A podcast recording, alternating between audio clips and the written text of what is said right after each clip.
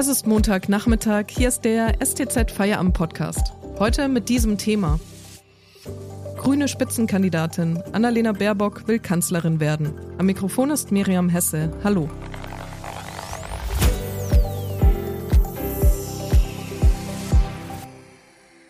Während sich bei der Union Söder und Laschet ineinander verhakt haben, haben die Grünen schon Klarschiff gemacht. Annalena Baerbock nimmt für sie Kurs aufs Kanzleramt.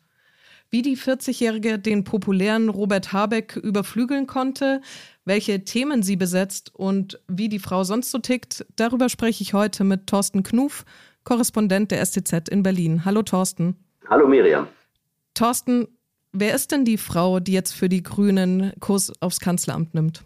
Annalena Baerbock ist eine Person, die in Berlin viele Leute lange nicht auf dem Schirm hatten, völlig zu Unrecht, wie ich finde. Du hast es bereits gesagt, sie ist 40 Jahre alt. Sie steht seit 2018, seit Anfang 2018 gemeinsam mit äh, Robert Habeck an der Spitze von Bündnis 90 Die Grünen. Genau wie Robert Habeck gehört sie dem Realo-Flügel der Partei an. Sie hat es mit ihm zusammen geschafft, die Partei zu einen. Das war ja in der Vergangenheit eine notorisch streitlustige Partei. Heute steht sie sehr solide da, erlebt Höhenflüge in den Umfragen. Annalena Baerbock ist seit 2013 Mitglied des Deutschen Bundestages und hat sich dort vor allem als klimapolitische Expertin einen Namen gemacht.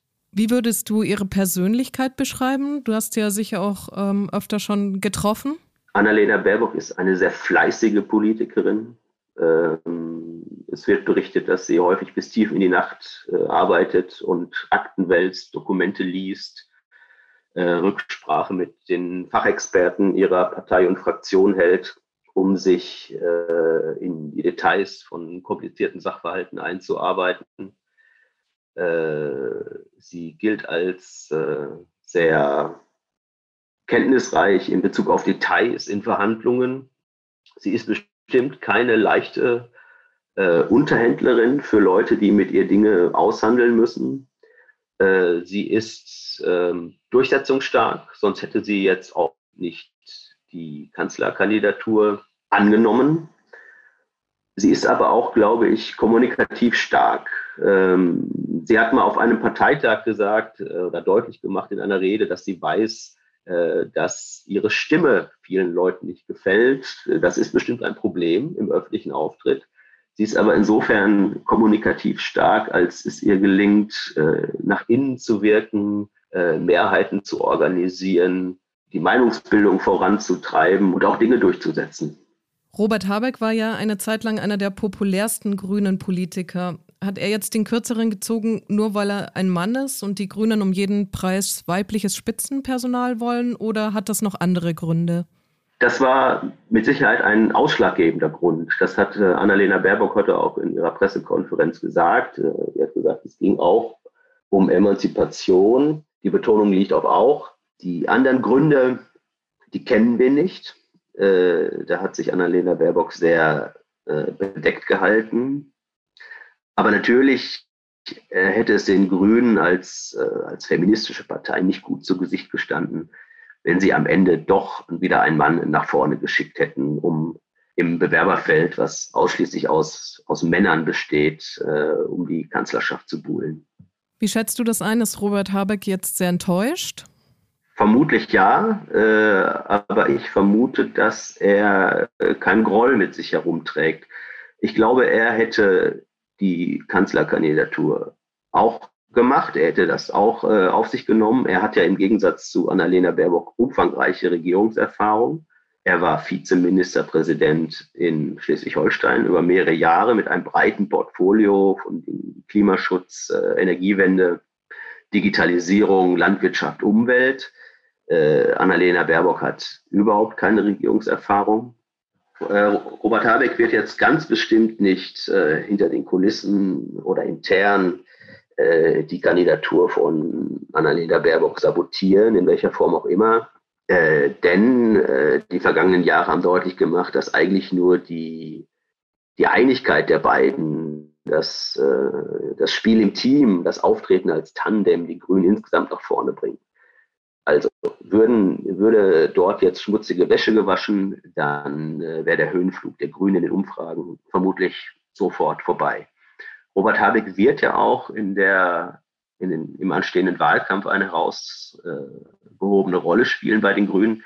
Beide sind ja offiziell Spitzenkandidaten der Partei, beziehungsweise ein Parteitag soll sie beide zum Spitzenduo erklären, wobei die eine von beiden, Annalena Baerbock, die Kanzlerkandidatin ist. Robert Habeck ist gewissermaßen die Nummer 1b, hinter Annalena Baerbock der Nummer 1a. Wie die Entscheidung zwischen Habeck und Baerbock hinter den Kulissen gefallen ist, darüber sprechen wir gleich. Vor machen wir Kurzwerbung. Wenn Ihnen dieser Podcast gefällt, denken Sie daran, ihn auf Spotify oder iTunes zu abonnieren, damit Sie keine Folge mehr verpassen. Wenn Sie die Stuttgarter Zeitung zusätzlich unterstützen wollen, geht das am besten mit einem STZ Plus Abo. Das kostet 9,90 Euro im Monat und ist monatlich kündbar. Damit lesen Sie zum Beispiel den Text von meinem Kollegen Thomas Faltin, wird Sand tatsächlich knapp? Weltweit steigt die Nachfrage und auch in Baden-Württemberg gibt es schon Engpässe. Den Link zum Artikel finden Sie in der Podcast-Beschreibung. Unterstützen Sie Journalismus aus der Region für die Region. Dankeschön. Ich spreche heute mit Thorsten Knuff, STZ-Korrespondent in Berlin, über Annalena Baerbock, Kanzlerkandidatin der Grünen. Thorsten, die viel, von den Grünen viel kritisierte Hinterzimmerpolitik anderer Parteien, sind Sie der jetzt selbst auf den Leim gegangen? Das kann man durchaus so sehen. Die, die Grünen nehmen ja für sich in Anspruch, dass sie eine transparente Politik machen, möglichst mit Bürgerbeteiligung bei umstrittenen Projekten. Äh, auch äh, Elemente der direkten Demokratie beispielsweise haben ja auch ähm, viele Anhänger bei den Grünen äh, was wir hier sehen, ist wirklich in jeder Hinsicht äh, eine neue Entwicklung. Zum einen haben die Grünen das erste Mal überhaupt in ihrer Geschichte jetzt eine Kanzlerkandidatin bestimmt und zum anderen ist diese Entscheidung zwischen zwei Leuten ausgemacht worden, zwischen Annalena Baerbock und Robert Habeck. Offiziell haben wir heute gesehen, dass der, dass der Parteivorstand einen, einen Vorschlag unterbreitet hat für einen Parteitag, der im Juni stattfinden soll. Aber die Entscheidung ist natürlich faktisch gefallen. Und das haben zwei Leute entschieden. Und das passt eigentlich gar nicht in die grüne Erzählung hinein. Interessant ist ja, dass diese, diese Entscheidung und die Art, wie sie zustande gekommen ist, überhaupt keinen Widerspruch hervorruft oder kaum hörbar, hörbaren Widerspruch hervorruft in der Partei selbst. Also das kann ich mir nur dadurch erklären, dass äh, Baerbock und Habeck halt als Parteivorsitzende sehr, sehr erfolgreich sind und man ihnen deshalb dieses Vorgehen nachsieht. An anderer Stelle tobt ja noch der Machtkampf. Armin Laschet und Markus Söder wollen beide Kanzlerkandidat der Union werden. Mit welchem Gegner würden sich denn die Grünen leichter tun? Ich glaube, dass Markus Söder für die Grünen im Wahlkampf der bessere Gegner wäre. Er wäre vielleicht nicht leichter zu bezwingen, denn Söder ist ja relativ populär bei den Wählern. Aber Markus Söder ist das komplette Kontrastprogramm zu Annalena Baerbock. Auf der einen Seite haben wir es mit einem sehr breitbeinigen Machtmenschen, mit einem Machtmann zu tun. Auf der anderen Seite mit einer recht jungen Frau. Ganz anders dürfte es aber sein, wenn es nach der Wahl darum geht, eine schwarz-grüne oder grün-schwarze Koalition auf die Beine zu stellen. Ich glaube, dass dann die Schnittmengen zwischen einer Union oder Führung von Armin Laschet zu den Grünen größer wären als unter einer Union unter der Führung von Markus Söder. Die Grünen schwimmen ja auf einer riesigen Erfolgswelle. Umfragen zufolge sind sie nur knapp hinter der Union. Wie eng wird es denn im September bei der Bundestagswahl? Was denkst du? Das ist ausgesprochen schwer zu sagen und das ist, glaube ich, in diesem Jahr schwerer zu sagen als in allen Bundestagswahlen zuvor. Äh, es ist vollkommen offen, wie sich dieser Wahlkampf entwickeln wird, welche Dynamik er haben wird. Das wissen wir alles heute nicht. Wir wissen heute auch nicht, wie sich die Pandemie entwickeln wird in Deutschland und äh, welche Folgen das für die politische Debatte hierzulande haben wird. Ich glaube, dass wir es in den kommenden Wochen mit einer großen Unsicherheit zu tun haben. Alle Parteien werden versuchen, ihren eigenen Stiefel zu fahren. Die Situation ist insofern ganz neu, als sich ja auch erstmals in der Geschichte der Republik kein amtierender Kanzler mit dem Amtsbonus um eine Wiederwahl bemüht.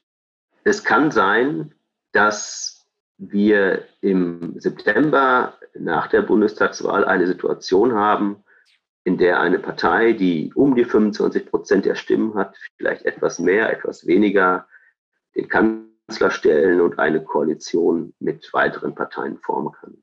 Das ist genau die Konstellation, auf die die Grünen setzen.